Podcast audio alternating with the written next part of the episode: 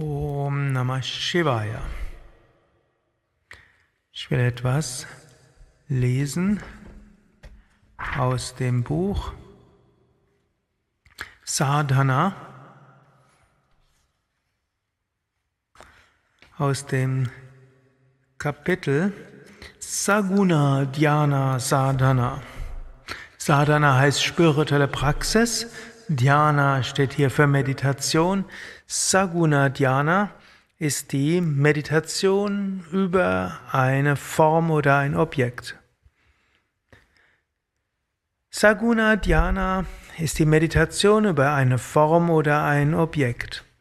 Es ist eine konkrete Meditationsform für Menschen, die etwas Gegenständliches brauchen.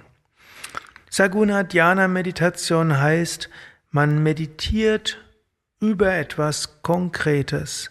Es kann eine Murti sein, also eine Götterfigur, ein Aspekt des Göttlichen, ein Chakra oder etwas anderes. Saguna Dhyana umfasst alle feineren und subtileren Objekten. Normalerweise beginnt man mit Saguna Meditation und geht anschließend in Nirguna-Meditation, in Nirakara-Meditation über. Wenn wir zum Beispiel meditieren über ein Mantra, wenn wir meditieren über ein Chakra, wenn wir über eine Eigenschaft meditieren, wenn wir uns etwas visualisieren, das sind alles Formen von Saguna Dhyana. Wenn wir einfach nur sitzen, ohne an etwas Konkretes zu denken oder alle von selbst entstehenden Gedanken beobachten. Oder wenn wir während der Geist denkt uns bewusst sind, es gibt nur einen Beobachter, die wahre Natur. Wenn wir unser Bewusstsein ausdehnen, ohne an etwas Konkretes zu denken, dann ist das alles Nirguna, Dhyana. Also im Klassischen werden diese zwei Formen von Meditation unterschieden, Saguna und Nirguna Meditation. Es gibt auch noch eine andere Unterscheidung, da sagt man, es gibt zum einen die Meditation auf ein, eine, eine konzentrative Meditation, die manchmal auch als Samapati bezeichnet wird.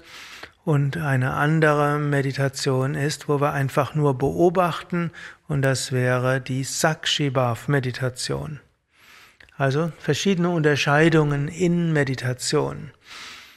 Wenn wir, und Swami Shivananda empfiehlt hier, zunächst den Geist auf ein Objekt zu richten.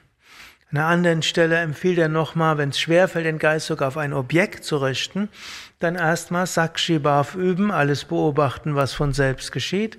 Zweiter Schritt wäre dann, den Geist zu konzentrieren auf etwas Konkretes. Und das dritte ist dann, sich von allem lösen und Bewusstsein in Bewusstsein verschmelzen lassen.